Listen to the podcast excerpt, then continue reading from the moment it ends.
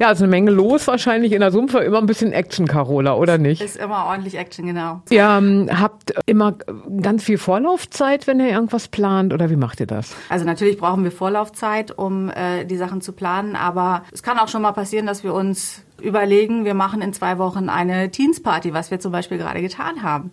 Also von daher, es wird auch mal spontan. Aber nicht so spontan ist vielleicht so eine 80er-Jahre-Party, das habt ihr, ich weiß, schon öfter mal durchgeführt und immer eigentlich ganz gut besucht, ne? Ja, die 80er-Jahre-Partys sind wirklich gut besucht und ich freue mich sehr, dass es jetzt am Samstag wieder losgeht. Da wird alles gespielt. Also wir haben Rock, wir haben Pop, wir haben Indie, Neue Deutsche Welle.